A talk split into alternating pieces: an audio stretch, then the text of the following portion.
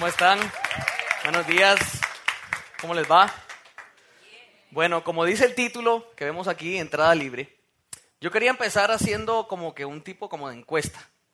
Quería ver eh, cuántos de ustedes piensan que la iglesia es un lugar así, de entrada libre. Entonces les voy a preguntar primero a los que piensan que sí, que levanten la mano. Ustedes piensan que sí. Ok, buenísimo. A ver, ¿cuántos piensan que no? ¿Cuántos piensan que no? Que la iglesia no es un lugar de entrada libre. Ok, supuestamente estamos todos de acuerdo o alguien está mintiendo. Entonces, si la iglesia realmente es un lugar de entrada libre, yo me pregunto por qué nosotros nos topamos con frases como estas, muy a menudo. Nos topamos con frases como, eh, no la siguiente. Eso, nos topamos con frases como, yo no tengo problemas con Dios, pero es que eso de la iglesia no me gusta. O nos topamos con frases como, es que la iglesia solo va a la gente hipócrita. O, yo sí creo en Dios, pero es que he tenido muchas malas experiencias en la iglesia. Entonces, si la iglesia fuera un lugar de entrada libre, digo, no sé, quizás solo yo soy yo que se encuentra con estas frases una y otra vez. Pero eh, tuve la oportunidad o he tenido la oportunidad de estar involucrado en todo el rollo de la iglesia de toda mi vida. Y me da risa porque es que tuve que pensar bien, bien cómo decir eso, porque una persona de una estatura un poquito más hubiera dicho, no, desde chiquito he estado metido en la iglesia, ¿no? Pero en este caso como que no aplica, porque como que seguimos ahí. y bueno, y, seguimos chiquitos y seguimos metidos en la iglesia, o sea que es así. Pero aún todos esos años que estuve metido o que he estado acá, bueno, no en esta iglesia, eh, preparando toda esta charla yo me ponía a pensar, wow, es verdad que todo el tiempo que estuve ahí y yo no me acuerdo de haber nunca haber invitado a un amigo mío a que fuera a la iglesia. ¿De verdad? Y, estuve mucho tiempo y, o sea, activo, me refiero a que estaba bien involucrado, no era que iba, iba el domingo y, me iba y no hacía nada, no, o sea, yo participaba en lo que era la música, eh, participábamos con los jóvenes o lo que fuera. O sea que no era que yo no estaba de acuerdo con lo que estaba sucediendo ahí, simplemente que yo sabía que si yo invitaba a una persona, quizás no iba a tener una experiencia muy cómoda, muy amena, eh, fácil de procesar para él. Y con esto no quiero decir de ninguna manera que, esa iglesia está mal, eh, ni mucho menos. Esto no es una crítica. Simplemente que yo creo que todas las iglesias luchamos con una fuerza como la gravedad. Y esa fuerza de gravedad es lo que nos impulsa a que los que ya estamos queremos que la iglesia sea para nosotros, porque ya estamos acá. Y las organizaciones a veces sucede que como eso es algo que hay que estarlo luchando constantemente, entonces no, no hagamos eso porque es que no, la gente que está Se, va a sentir incómoda ahí. Y entonces dejamos de pensar en la gente que no está. Y esa es la gran batalla que nosotros siempre tenemos acá porque Iglesia Doral es una iglesia de entrada libre. Iglesia Doral es una iglesia para la gente que no le gusta la iglesia. Entonces, yo me pregunto si Dios realmente quería que mientras pasaban los años en mi vida, yo no tuviera la gana o no tuviera, no me sintiera cómodo de decirle a mis amigos, quizás personas que inclusive hasta yo quería, y no tenía manera de decirles, oye, te invito a mi iglesia. Yo sí me acuerdo de amigos míos eh, que iban a iglesias distintas, que en, ese, en, ese, en esa etapa de mi vida eh, eran iglesias que todo el mundo decía, no, esos no son ni cristianos, esos saben ni qué son, y las criticaban muchísimo. Sin embargo, esos amigos que yo tenía se pasaban invitando a toda la gente a su iglesia. ¿Por qué? Porque era una iglesia distinta, era una iglesia diferente, era una iglesia de entrada libre. Entonces, eh, Irónicamente, cuando Jesús estuvo acá en la tierra, eh, si ustedes se ponen a ver su vida un poquito, nos vamos a dar cuenta que Jesús invirtió mucho más tiempo en personas que no asistían a la iglesia, en personas que no conocían de Dios, en personas que quizás ni siquiera podían ir a la iglesia ni aunque quisieran.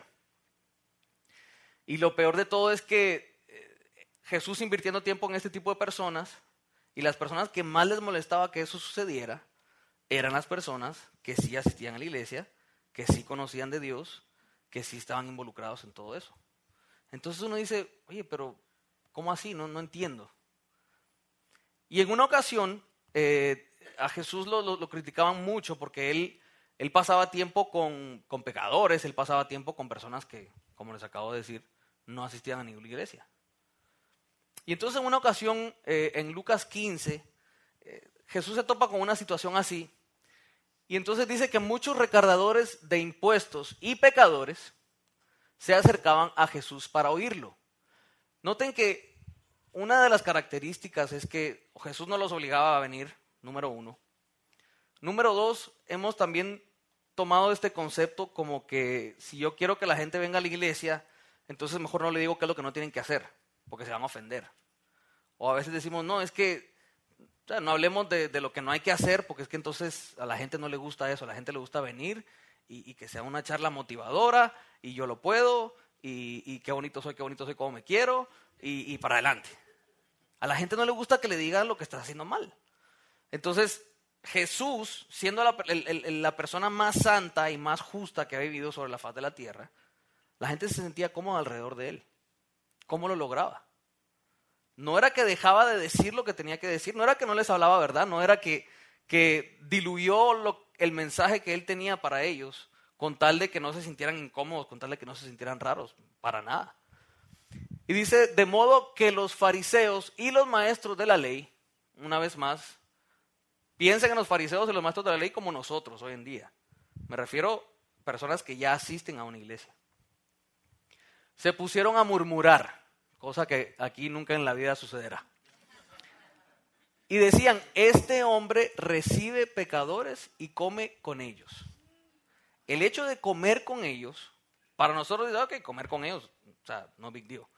Pero en ese tipo de cultura, el hecho de sentarse a la mesa y comer con ese tipo de persona, era prácticamente decir que tú estabas de acuerdo con todo lo que esa persona hacía. O sea, era así de escandaloso. Entonces Jesús, en respuesta a estas murmuraciones que tenían los, fariseos y toda la gente que, que, estaba murmurando, les cuenta tres historias. La primera historia Jesús habla, vamos a parafrasearla por cuestiones de tiempo, Jesús habla de una historia de 100 ovejas. La famosa historia de las 100 ovejas la hemos escuchado muchos y algunos no la hemos escuchado.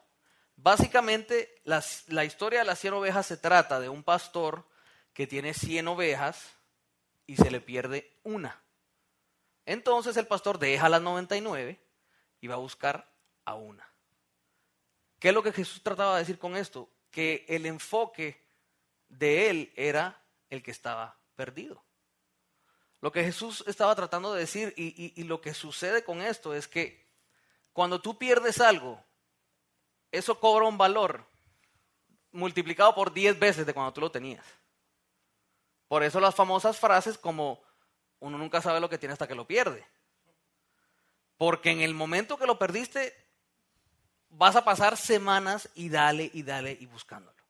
O no me van a dejar mentir quizás las mujeres si pierden eh, un par de aretes o si pierden un anillo, eh, van y voltean toda la caja de joyas y van a buscar. O sea, no están pensando, ah, bueno, no importa, se me perdió uno, pero tengo cuatro más. No, no están pensando en eso. Están pensando en el que se les perdió el anillo y el que lo tienen que encontrar. Y Jesús entonces empieza a meter por ahí y cuenta la segunda historia. Y entonces en la segunda historia Jesús dice, imagínese que una mujer que tiene 10 monedas, ya se está poniendo un poquito más personal, y pierde una. Esta mujer va a barrer la casa, va a limpiar todo con tal de encontrar esa moneda. Ahora, esposos que están aquí, esto no es propaganda para que le pierdan una moneda para ver si la mujer limpia. Eso no se trata de eso, ¿ok? Se trata de que esas 10 monedas en ese entonces, no, Yolette, no, no me mires así, por favor. Se trata de que esas 10 monedas en ese entonces eran un regalo que le daba el padre a la hija para su boda. O sea que tenía un valor sentimental muy grande. Jesús poco a poco está creciendo en su historia, tratando de llegar a donde quiere llegar. Empezó con una oveja que no era un simple animal para ellos. En esa cultura la oveja era como decir, como decir tu mascota. Es decir que sí, bueno, no deja de ser animal, pero es un, es, un objeto, es un animalito que tú tienes cariño, que tú, que tú le tienes aprecio. Se le muere un perro uno y está llorando, o sea, imagínense. Entonces Jesús empieza así como que de abajito, va subiendo, entonces cuenta la historia de las monedas. Y con esta historia de las monedas termina la historia diciendo, la mujer sale a todo el vecindario a decirle, oigan, vamos a hacer una fiesta porque encontré la moneda que estaba perdida. Muy pocas veces yo leo en la Biblia que, que, Dios hace una fiesta o que en los cielos hay fiesta.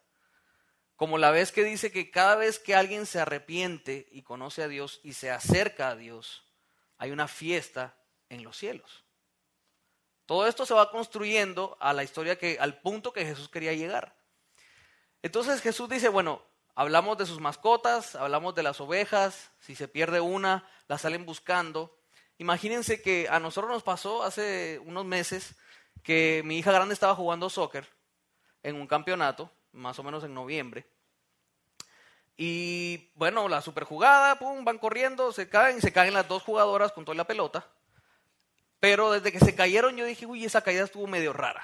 Y entonces empecé como a caminar viendo a ver qué le había pasado. Y cuando empiezo a ver las expresiones de todos los papás que estaban alrededor, así, ay, güey. Yo dije, no, no, no, eso fue serio. Y empiezo a correr. Noten que estábamos la familia entera y que tenemos dos hijos más. Y los otros dos hijos están en el playground, en, un, en, los juegos, ¿sabes? divirtiéndose, teniendo un buen rato, no están preocupados por su hermana. Pero yo en ese momento no me preocupé ni por Lucas ni por Emma. Yo salí corriendo, o sea, yo no dije, ay, ¿qué le va a pasar a Lucas si yo salgo corriendo? ¿Qué le va a pasar a Emma? No, no, no, ¿por qué? Porque eso que tú pierdes cobra un valor inmediato en el momento que tú sientes, ya sea que lo puedes perder o que lo perdiste. Y obviamente llegamos y me topo con que mi hija se había dislocado el tobillo y está, o sea, mucho dolor y todo. A todo esto yo sigo sin pensar en mis hijos. Eso no me hizo un mal padre. Simplemente mi atención estaba enfocada en la oveja que en ese momento necesitaba atención. Y a nosotros, imagínense el, caso contrario. Imagínense que Sofía se cae y entonces yo salgo corriendo a buscar a Lucas y a Emma para ver si están bien. Por si las dudas, porque que Sofía se cayó. Suena chistoso, suena como que, o sea, no hace sentido. Ajá, sí, Mario, está bien. Pero muchas veces es lo que hacemos nosotros. Muchas veces nos es más fácil eh, darnos la vuelta y ver el que se cayó y asegurarnos de que nadie se vaya a caer por ahí, porque es más seguro a decir, oye, salgo corriendo a buscar al que se cayó. Entonces Jesús va construyendo toda esta historia alrededor de esto, la va haciendo un poco más personal. Y la tercera historia que Jesús cuenta es la historia famosa también del hijo pródigo. ¿Cuántos han escuchado esa historia del hijo pródigo? Uf, montones de veces. Bueno, la historia consiste, imagínense ya para entonces los fariseos están, o sea, haciendo cortocircuito. Porque, o sea, todo lo que está diciendo Jesús, ellos entre líneas están entendiendo, porque el hecho que eran fariseos no significaba que eran brutos. O sea, los tipos estaban entendiendo exactamente lo que quería decir Jesús y para dónde iba. Ya, ya se la veían venir. Entonces, bueno, strike one, strike two, y va el tercero. Y entonces Jesús empieza una historia, y, y solo para hacerlo un poquito más escandaloso, Jesús comienza la historia diciendo que había un hijo eh, que estaba teniendo una conversación con su papá y entonces el hijo le dice al papá, papi, no tienes idea de cómo me gustaría que estuvieras muerto. Entonces los fariseos dicen que no, no, no, ya, ya. Hasta ahí sí ya no podemos, muy bien la monedita, la ovejita, todo bien, pero ya estás hablando cosas que no hacen sentido. ¿Por qué les digo esto? Porque la historia dice que el hijo va y le dice a su papá que, oye, me gustaría que me dieran mi herencia. Y en esa cultura, la herencia solo se daba en el momento que el papá moría. Entonces el hijo, en otras palabras, le estaba diciendo, papá, eh, muérete, me gustaría que estuvieras muerto para tener mi herencia. Así de sencillo. Escandaloso o no escandaloso, sigue la cosa y, todavía se pone mejor porque entonces el papá le dice, ok, vamos a pretender que yo estoy muerto. Vamos a pretender que, que ya yo viví mi vida y todo lo que tenía que hacer pasó y te voy a dar el 50% de lo que me pertenece, eh, que eso al, final es tuyo, para que tú hagas con eso pues, lo, que, lo que mejor te parezca. Dicho y hecho.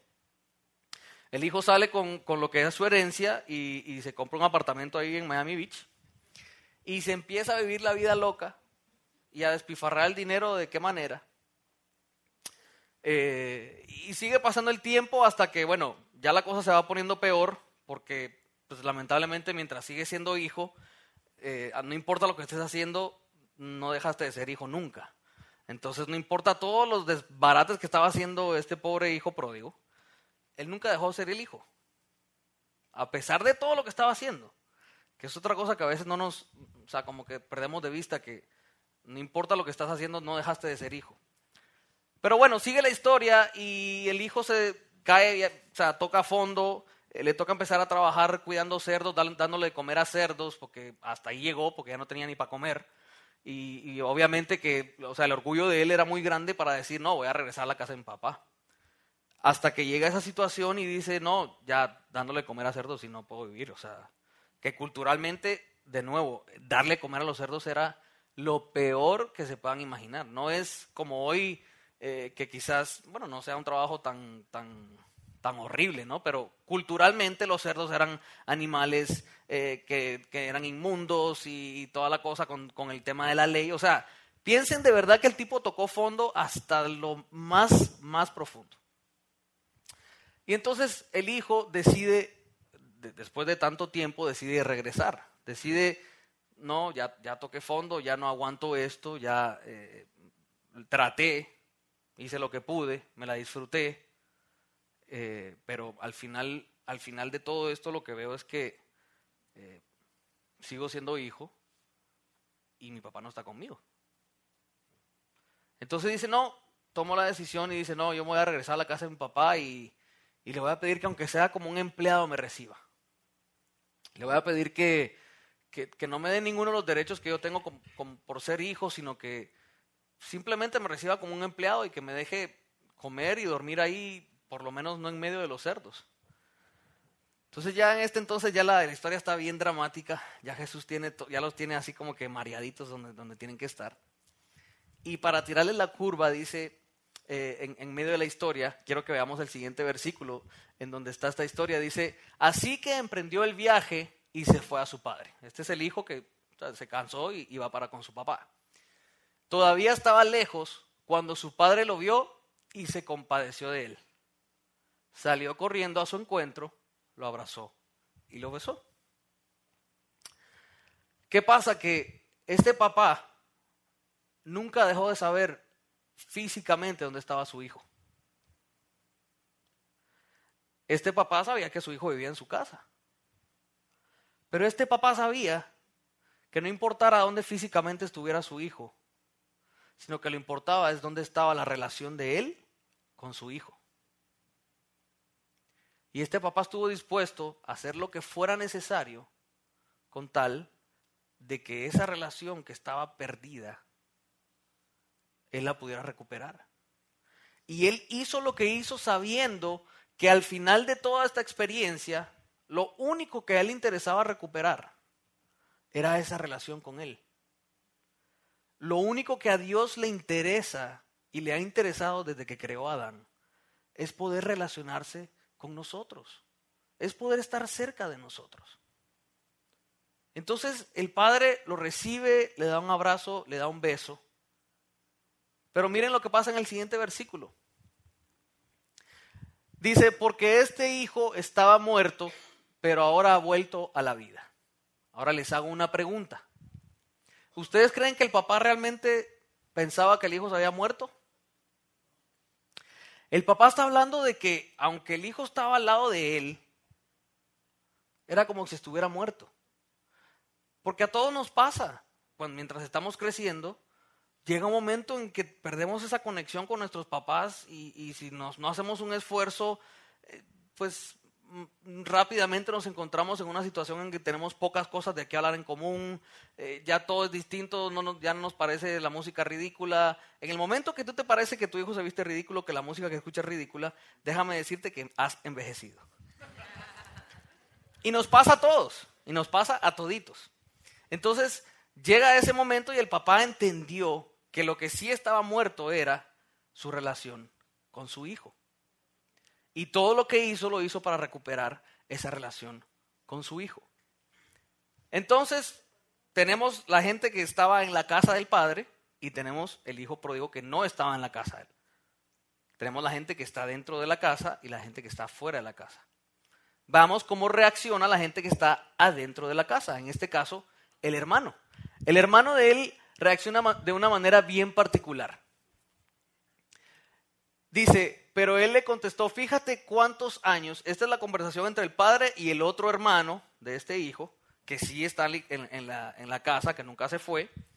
Dice, le contestó, fíjate cuántos años te he servido sin desobedecer jamás, cosa que dudo que sea verdad.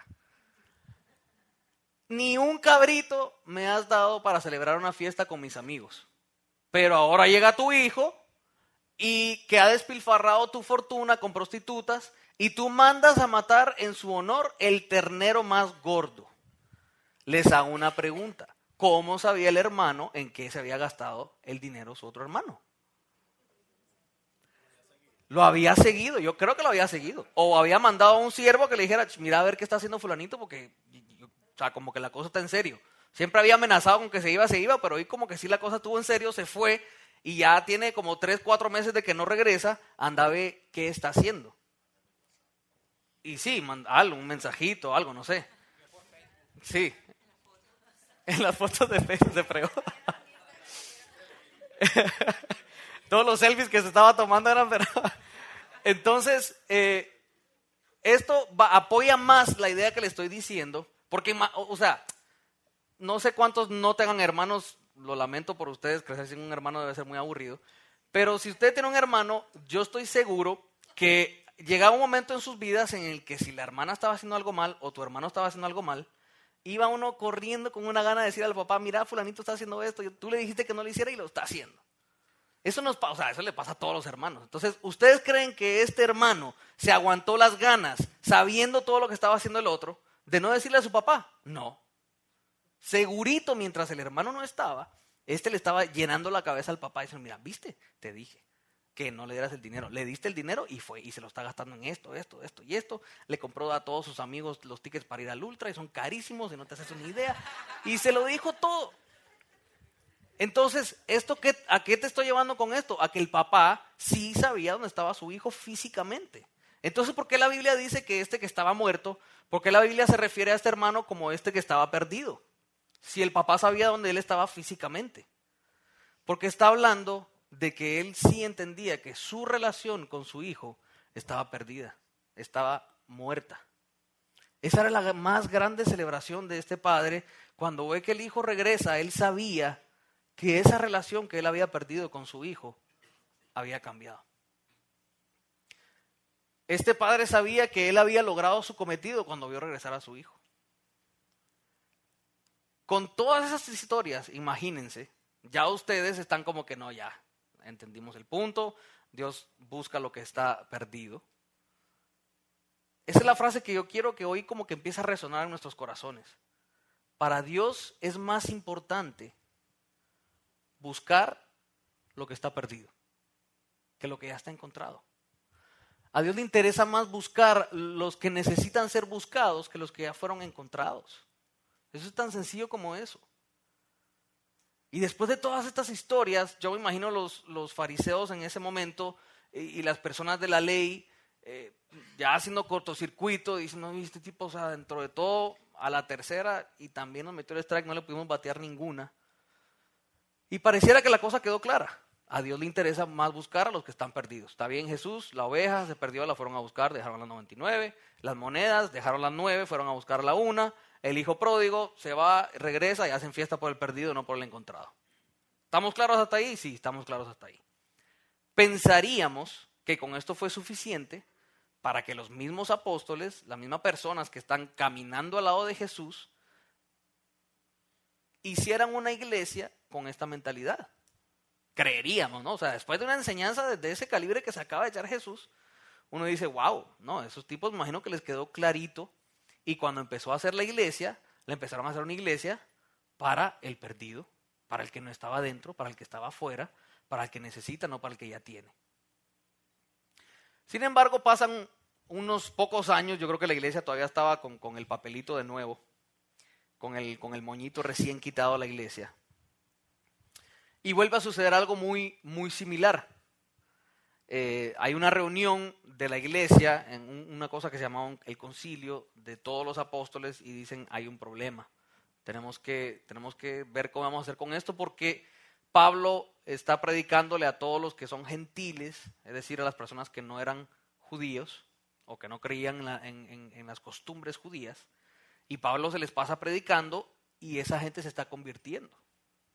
Entonces uno dice, ajá, ¿y dónde está el problema? El problema es que esa gente se está convirtiendo, pero ellos tienen costumbres distintas a las de nosotros.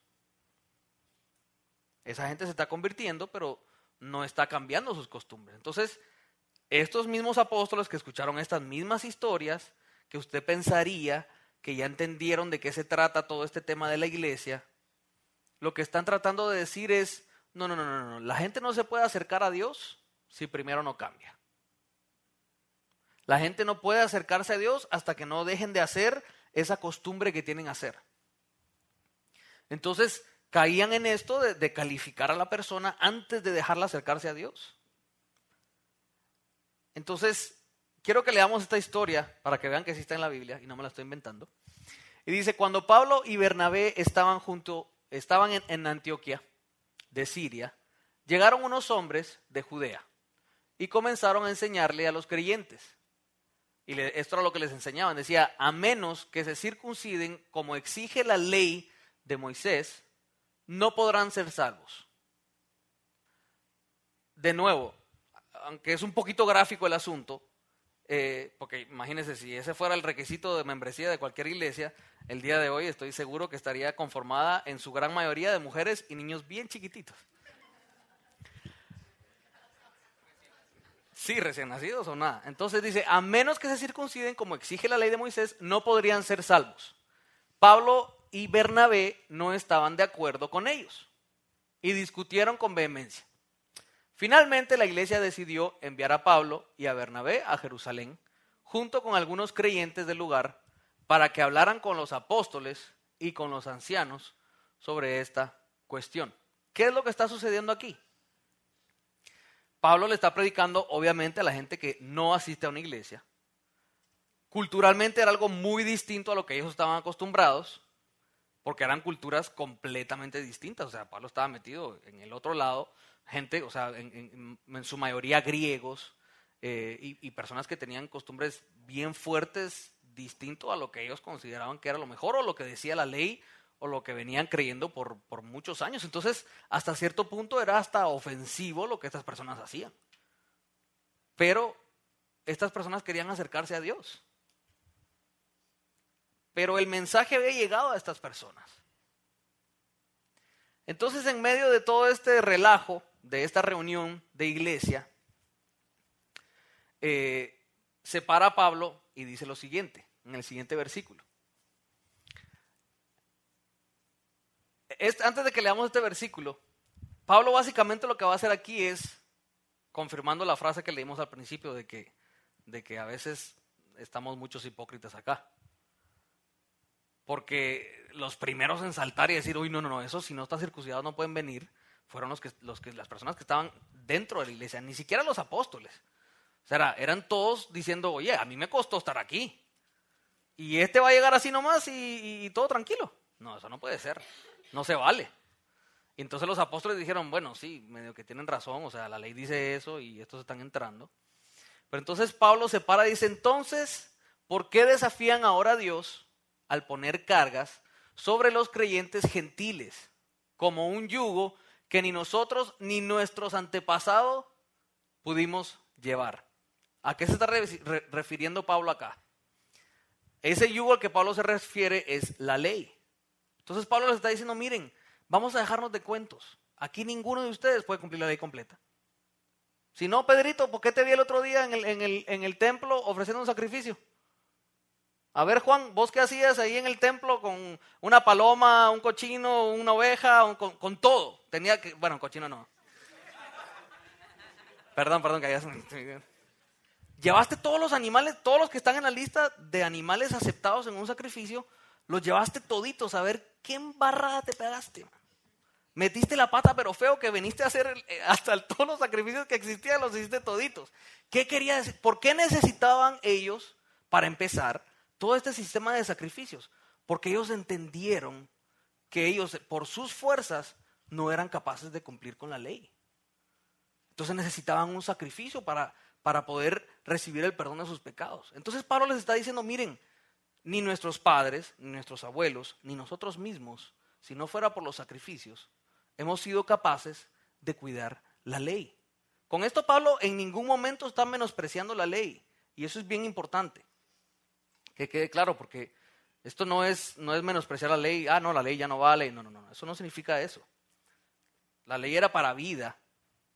Y entonces Pablo le dice, miren, ninguno ha podido con estos, con este yugo, con este peso de la ley. ¿Por qué se lo quieren poner a los que están viniendo por primera vez? Si ni ustedes han podido. Entonces dice, en el siguiente versículo dice, nosotros creemos que todos somos salvos de la misma manera, por la gracia no merecida que proviene del Señor Jesús. Entonces a todo esto, este es el Pablo probando su punto, ¿ok? Pero el mero mero en esta reunión se llamaba Santiago. Santiago el hermano de Jesús. Imagínense, el que comenzó todo el movimiento fue Jesús y todavía o sea, para que vean que esto está fresquecito, Jesús se acaba de, retirar de la historia. Y entonces todavía queda su hermano, todavía su hermano está vivo. O sea que, imagínense, él era una persona que era bien importante en ese momento, porque Santiago, el hermano de Jesús. Y entonces Santiago, el hermano de Jesús, dice, ok, ya escuché a Pablo, ya escuché a los apóstoles, voy a tomar una decisión. Y esto que está a punto de decir Santiago es básicamente el motor de Eclesia Doral. Esto que, está a punto de decir Santiago básicamente es lo que, lo que debería empujar todo lo que nosotros hacemos en una organización que su fin es acercar a las personas a Dios. Entonces Santiago dice esto. En mi opinión, entonces es que no debemos ponerle obstáculos a los gentiles que se convierten a Dios.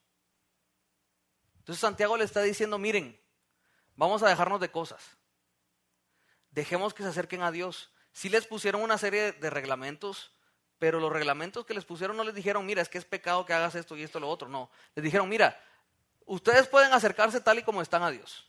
Eso sí, les vamos a pedir que respeten a los que están adentro. Que no les gusta que coman este tipo de animales, que no les gusta que hagan esto, que no les gusta que hagan lo otro. Es decir, Dios tratando de mantener una convivencia también sana.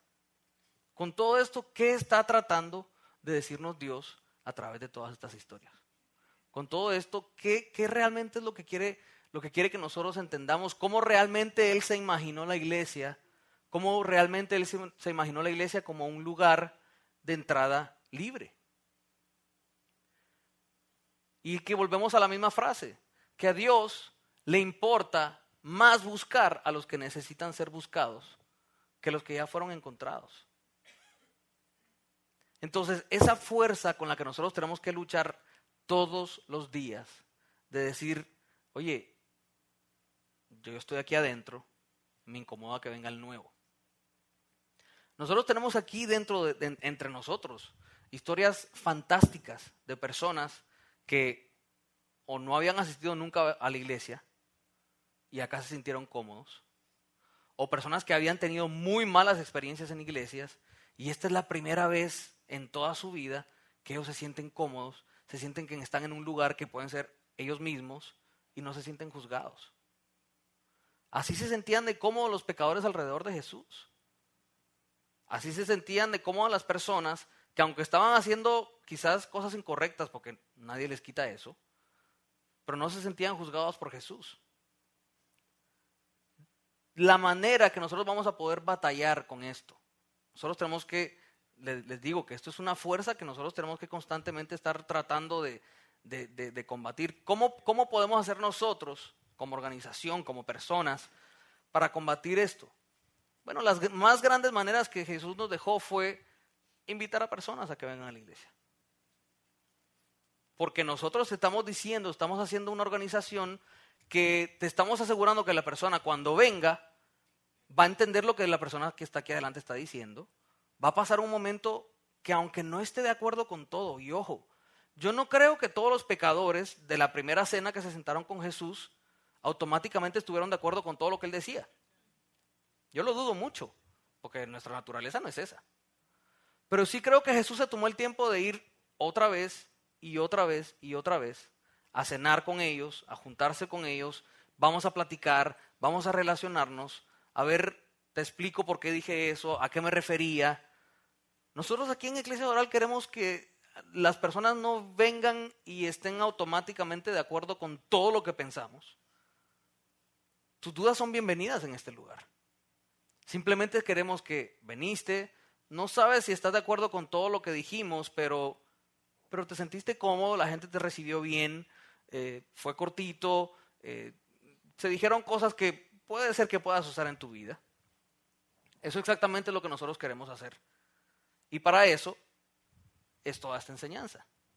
Para pedirles a ustedes que nos ayuden a luchar contra esta fuerza que tenemos dentro de nosotros como organización, de tratar de hacer la iglesia y convertir la iglesia para nosotros, que ya estamos aquí metidos. Y para esto quiero que vean este video, para explicárselos un poquito mejor. Gracias, Mario. Como ya Mario les explicó, Iglesia Doral es un lugar de entrada libre, un lugar para todos, un lugar donde es fácil acercarse a Dios.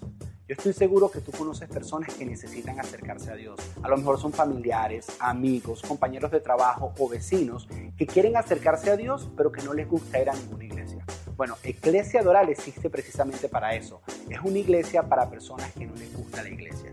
¿Por qué te digo esto? Porque dentro de dos semanas es Domingo de Resurrección.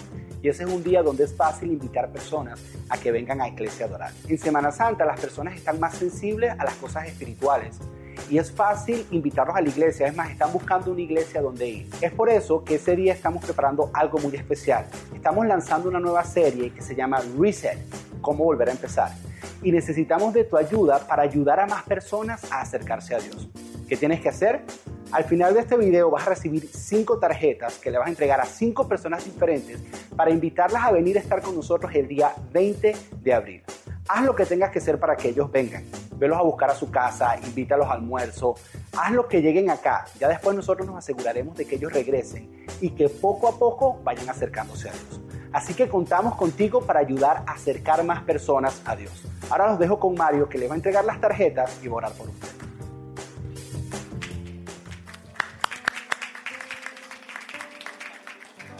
Ahí les están repartiendo las tarjetas de las que estamos hablando. Eh, son cinco tarjetitas que les vamos a entregar a cada uno. Eh, ya algunos de nosotros hemos estado orando por, por tres personas que nosotros queremos invitar para el 20 de abril. Les estamos dando dos más por si después de esto se animan un poquito y le dan un par de tarjetitas a un par más que vean ahí en el camino. ¿Ok?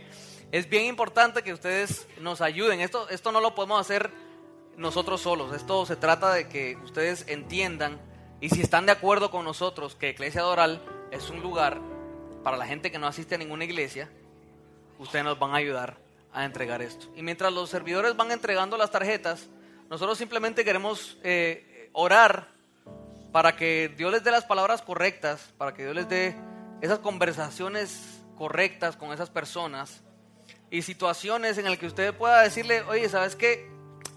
Tu situación está bien difícil, te invito a que vengas a Iglesia Doral. Tu situación es bien difícil. Eh, yo te invitaría el 20 de abril a Iglesia Doral porque vamos a hablar de cómo volver a empezar.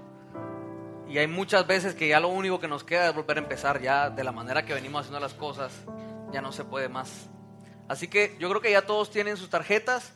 Vamos a orar un, un, segundito para, para bendecir esto. Señor, te damos gracias porque, porque tú has puesto esa visión en nosotros de hacer un lugar de donde la gente se pueda acercar a ti sin prejuicios, tal y como son, entendiendo que entendiendo que tú quieres acercarte con ellos también. Entendiendo que todo lo que viniste a hacer con tu hijo fue querer rescatar una relación con nosotros. Y lo que haces y lo que quieres hacer a través de la iglesia el día de hoy es acercar a esas mismas personas que están perdidas, que no, que no están en una relación contigo.